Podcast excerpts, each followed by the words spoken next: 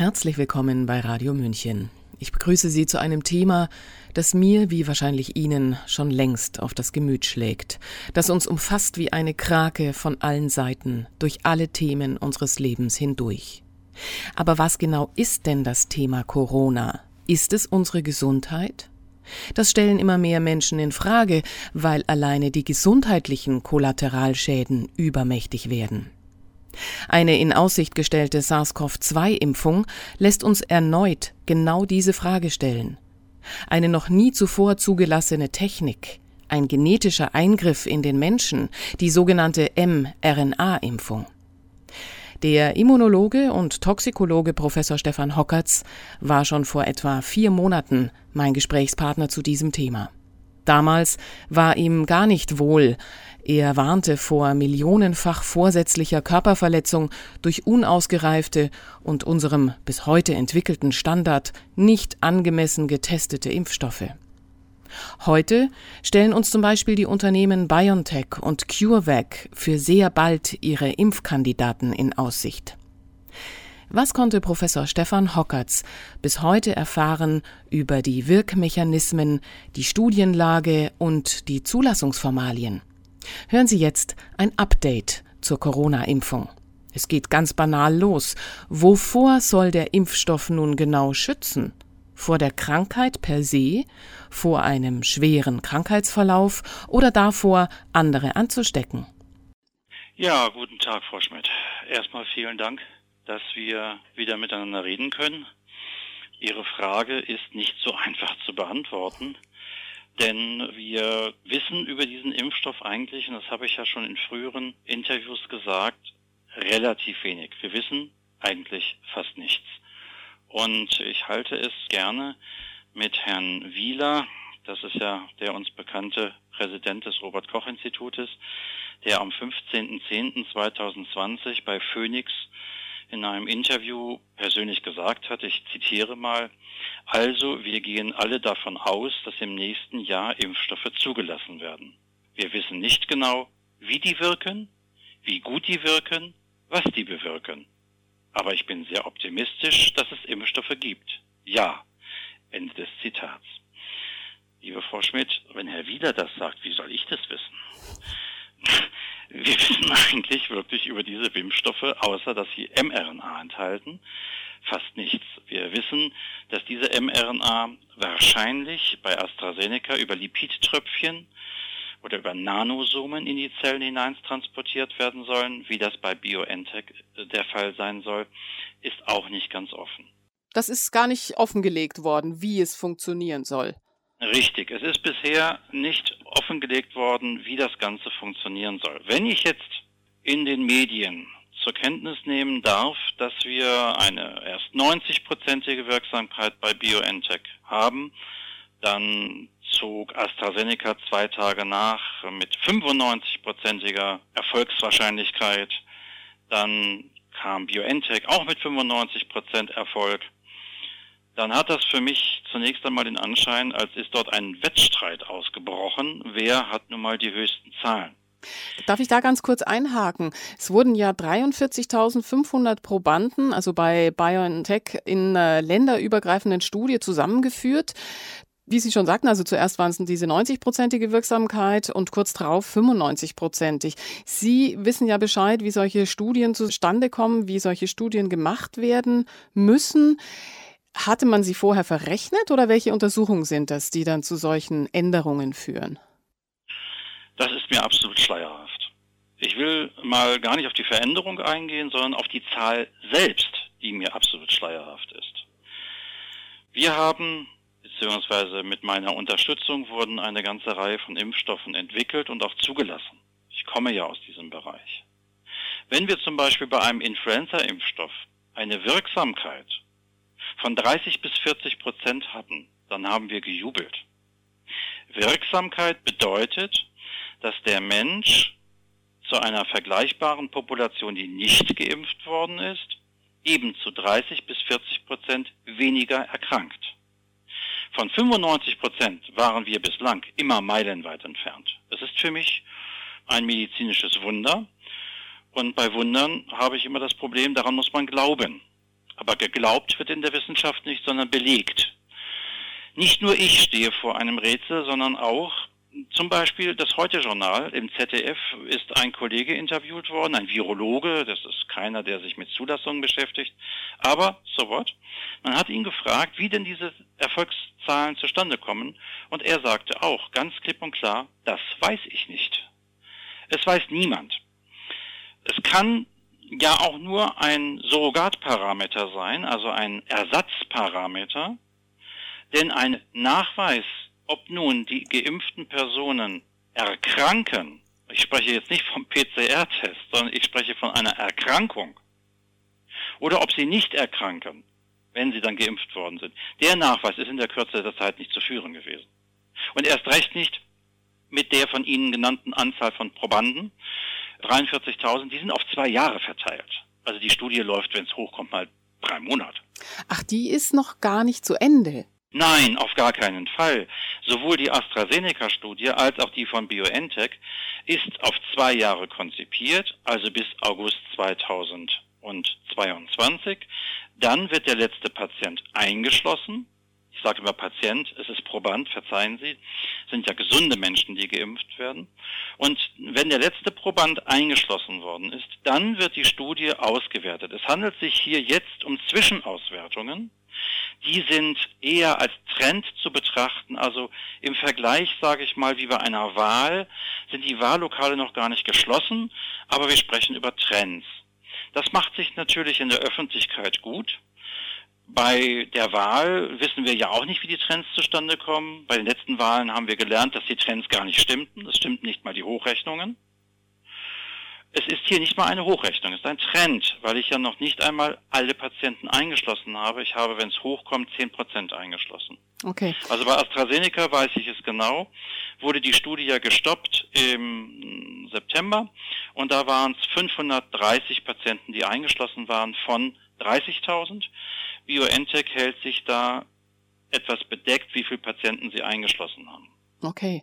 Also nachdem wir jetzt nicht über den Wirkmechanismus sprechen können, seriöserweise, ähm, sprechen wir über die Nebenwirkungen. Jetzt hat der Präsident des Paul-Ehrlich-Instituts, Professor Klaus Kietschutek, gemeint, Warnungen vor Erbgutschäden seien falsch und würden unbegründet Ängste schüren. Das habe ich in der pharmazeutischen Zeitung gelesen. Und da beschreibt er, dass es nicht sein kann, dass es eine genetische Veränderung geben könne, denn RNA sei ja nur ein Strang der DNA und das RNA müsste sich in der DNA praktisch reproduzieren bzw. wieder aufbauen zu einer DNA. Nur dann hätte man etwas Gefährliches.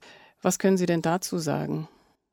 Zunächst einmal mein Respekt vor dem Präsidenten des Paul-Ehrlich-Institutes, aber auch der Hinweis, dass er ein hundertprozentiger Angestellter unserer Bundesregierung ist. Auch das Paul-Ehrlich-Institut ist ein der Bundesregierung unterstelltes Institut. Er ist kein Toxikologe und deshalb wagt er sich natürlich mit Aussagen aus dem Fenster, die von meiner Sicht her erst einmal zu belegen wären.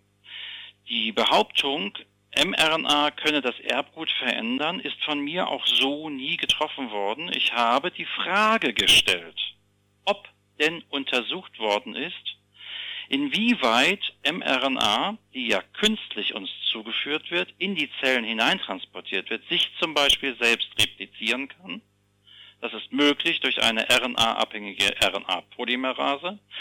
Oder inwieweit zum Beispiel eine Zweitinfektion mit einem Virus, der in der Lage ist, aus RNA DNA herzustellen, diese RNA dann tatsächlich zu DNA produziert und wir dann tatsächlich Erbgutschädigungen haben. Das ist doch etwas, und da bin ich über die fehlende Vorsicht des Paul-Ehrlich-Instituts erstaunt. All diese Fragen müssten wir bei einem normalen Vorgang einer Zulassung einer neuen Impfstrategie, einer gentechnologischen Veränderung, das ist es formal, wenn ich mRNA in Organismus zuführe, ist das ein gentechnologisches Experiment, müssen solche Dinge abgetestet werden. Und erst dann, wenn ich das Experiment durchgeführt habe, am Tier oder auch an der isolierten Zelle, dass zum Beispiel diese mRNA, wie sie abgebaut wird, wie lange sie abgelesen wird, ob tatsächlich in Vergesellschaftung mit einem zweiten Virus, der eine RNA-abhängige DNA-Polymerase besitzt, ob dann nicht doch eine Umsetzung ins Genom stattfinden kann. Erst dann, wenn ich diese Experimente gemacht habe. Signifikante Ergebnisse nach Good Laboratory Practice, erst dann darf ich solche Aussagen treffen, wie sie Herr Zichotek jetzt getroffen hat. Bitte doch erstmal Experimente durchführen und nicht Glaubensweisheiten verkünden. Okay, jetzt zu einer anderen Wirkweise. Könnte es denn auch passieren, dass wir durch die SARS-CoV-2-Impfung erst die Erkrankung Covid-19 bekommen? Das ist ja eine Frage, die auch bei anderen Impfungen häufig gestellt wird. Das ist eine berechtigte Frage. Auch das ist nicht geprüft worden das ist auch etwas, was der Kollege im ZDF gesagt hat, dass man ja auf Tierexperimente komplett verzichtet hat. Ich habe im Übrigen ein großes Unternehmen, was dort mit beteiligt ist, ein großes amerikanisches Unternehmen, gefragt nach toxikologischen Daten, weil ich hier sie ja von BioNTech nicht erhalten habe. Und dieses Unternehmen schreibt mir in Gestalt eines Senior Medical Directors, we don't have any data. Das heißt, sie haben keine toxikologischen Daten. Das wird alles, wie der Kollege im ZDF schon gesagt hat, jetzt an 40.000 Menschen ausprobiert. Humanexperimente. Auch da wird dann gesehen und hoffentlich mal dann auch hingeschaut, ob tatsächlich diese mRNA-Impfung die Krankheit auslösen kann oder was denn in unserem Immunsystem ausgelöst wird. Das weiß ja auch niemand. Wir haben eine Theorie, eine Arbeitshypothese. Wir könnten auch sagen, eine Verschwörungstheorie. Dahingehend, dass wir sagen, mRNA wird also abgelesen in der Zelle. Auf der Oberfläche wird irgendetwas, wir wissen nicht was, von SARS-CoV-2 exprimiert, also auf der Oberfläche dargestellt, und darauf soll das Immunsystem reagieren. Nun gibt es ganz moderne Arbeiten in Nature Communications veröffentlicht, die zum Beispiel zeigen, was ich früher schon mal erwähnt habe, das ist jetzt wissenschaftlich belegt worden durch eine Arbeitsgruppe aus Japan.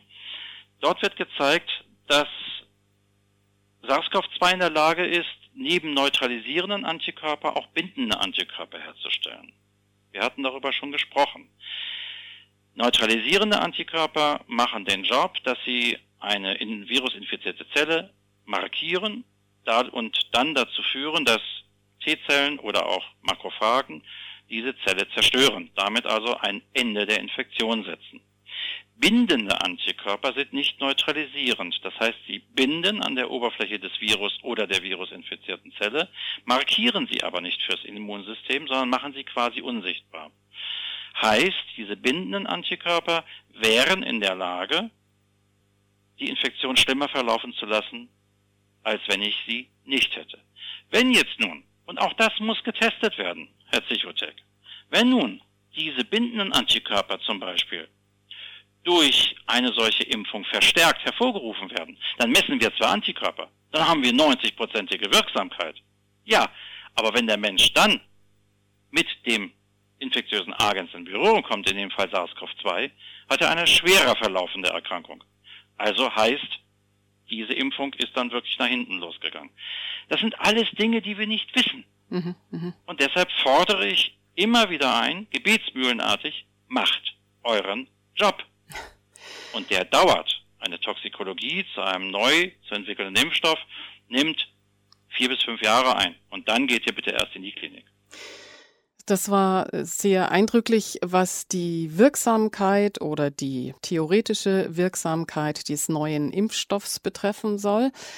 Eine Frage noch zu den Stoffen, die den Impfungen üblicherweise beigemischt werden, als Verstärker sozusagen. Ich habe gelesen, dass manche Wissenschaftler, wie zum Beispiel Dr. Robert Bell, ehemaliger Vizepräsident der internationalen Krebsforschung am British Cancer Hospital, meint, dass diese Adjuvantien oft Krebs hervorrufen. Welche Zusatzstoffe kommen denn beim neuen Corona-Impfstoff noch obendrauf? Es müssen Substanzen dazukommen, die bei bisherigen Impfstoffen nicht notwendig waren, weil Ribonukleinsäure, also einsträngige RNA, das hat der PAI-Präsident richtig gesagt, ist höchst empfindlich. Das heißt, unser Körper verfügt über Enzyme, die sind wirklich überall im Körper verteilt. Diese Enzyme wären in der Lage, freie RNA sofort abzubauen. Das sind sogenannte RNasen, die zerstören freie RNA. Das muss natürlich verhindert werden. Es muss verhindert werden, dass diese mRNA, wenn sie denn exprimiert und abgelesen werden soll, auf dem Weg dorthin schon zerstört wird. Das kann nur durch Substanzen geschehen, die eine biologische Aktivität vermeiden, heißt, dass in irgendeiner Weise die RNA schützen. Darüber ist nicht viel bekannt. Es ist allerdings bekannt, dass AstraZeneca sich ja auf Nanosomen bezieht, also auf kleine Membrankugeln oder künstlich hergestellte kleine Partikel, an die die mRNA gebunden wird, damit diese A nicht nur nicht zerstört, sondern auch in die Zelle gelangt. Sie müssen sich das ja so vorstellen, wenn nun die Impfung erfolgt, sei es nun über ein Pflaster oder subkutan über eine Spritze, dann ist diese mRNA zunächst einmal zwischen den Zellen vorliegend. Es ist ja nicht in die Zellen hineingespritzt. Das heißt aber, die mRNA muss ja in die Zelle gelangen. Sie muss ja transportiert werden. Da gibt es gewisse Carrier, die sind nicht unumstritten im Übrigen, weil sie müssen hochspezifisch sein. Sie dürfen nur das in eine Zelle hinein transportieren, was auch in die Zelle hineingehört. Und der Kollege, wenn er sagt, dass diese Hilfsstoffe tatsächlich auch krebsauslösend sein können, hat damit nicht Unrecht. Auch das muss geprüft werden und ist meines Erachtens so auch noch nicht für den mRNA-Impfstoff geprüft worden. Mhm. Üblicherweise gibt man ja bei normalen Impfstoffen Aluminium dazu als Wirkverstärker. Auch hier wissen wir heute, dass dies erhebliche Nebenwirkungen nach sich bringen kann, insbesondere bei Kindern. Ich habe gerade so einen Fall hier zur Begutachtung vorliegen, dass ein Kind eine fast letale Aluminiumdosis bekommen hat, weil es offensichtlich durch eine vorhergehende Operation ein Nierenproblem hatte. Aluminium wird in der Regel von unserem Körper ja nicht benötigt. Eines der Schwermetalle, die überhaupt nicht benötigt werden und wird dann über die Niere nach außen transportiert. Wenn allerdings ein Nierenschaden vorliegt, sammelt sich Aluminium im Gehirn an und kann zu schweren neurotoxischen Schäden führen, wie mhm. hier geschehen. Also all die Begleitstoffe, die in den Vakzinen, in Impfstoffen vorliegen, sind nicht ohne und bedürfen einer intensiven toxikologischen Begutachtung gemeinsam mit dem Impfstoff. Kann die alleine betrachten, das reicht aber nicht. Okay. Herr Professor Hoggertz, alles, was ich bisher davon verstanden habe, ist, dass die Impfung ja das Immunsystem aktivieren soll. Ganz banal zusammengefasst. Ohne Immunsystem also ja auch keine Impfwirkung. Jetzt ist unser Immunsystem ein lernendes. Es bildet sich vor allem in der Kindheit und Jugend aus und lernt ein Leben lang weiter. Kommen wir deshalb mal zu den Maßnahmen. Abstand halten, Mund-Nasen-Bedeckung, Lockdown, also möglichst wenige Menschen treffen. Mit den Maßnahmen schotten wir uns ab. Die Kinder sollen sich separieren, nicht die Köpfe zusammenstecken. Eigentlich doch genau nicht, eben auch viral, voneinander lernen. Wie lange darf man denn das tun, ohne den Menschen gerade bezüglich der Immunstärkung Schaden zuzufügen? Oder ist es komplett verkehrt gedacht?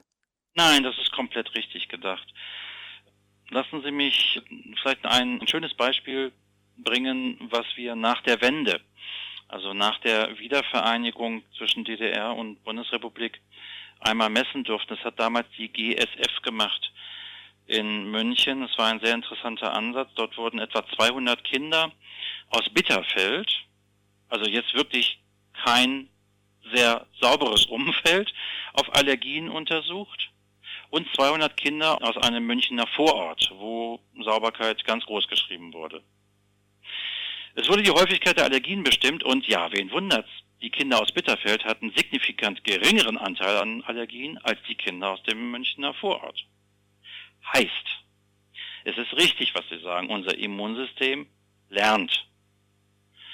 Früher hieß es, spiel draußen und wenn du hinfällst, dann ist das nicht schlimm, dann lernt dein Körper damit umzugehen, was jetzt in deinen Körper gelangt ist. Dreck, was auch immer.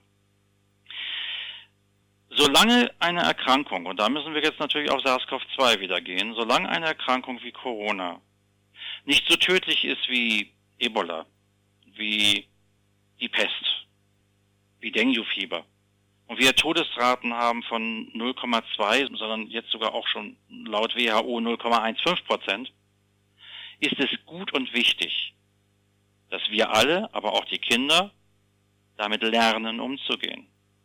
Eine Impfung ist doch wie eine Versicherung. Eine Impfung soll unser Immunsystem stärken, das ist richtig. Es gibt ganz andere Möglichkeiten, dass unser Immunsystem stark wird.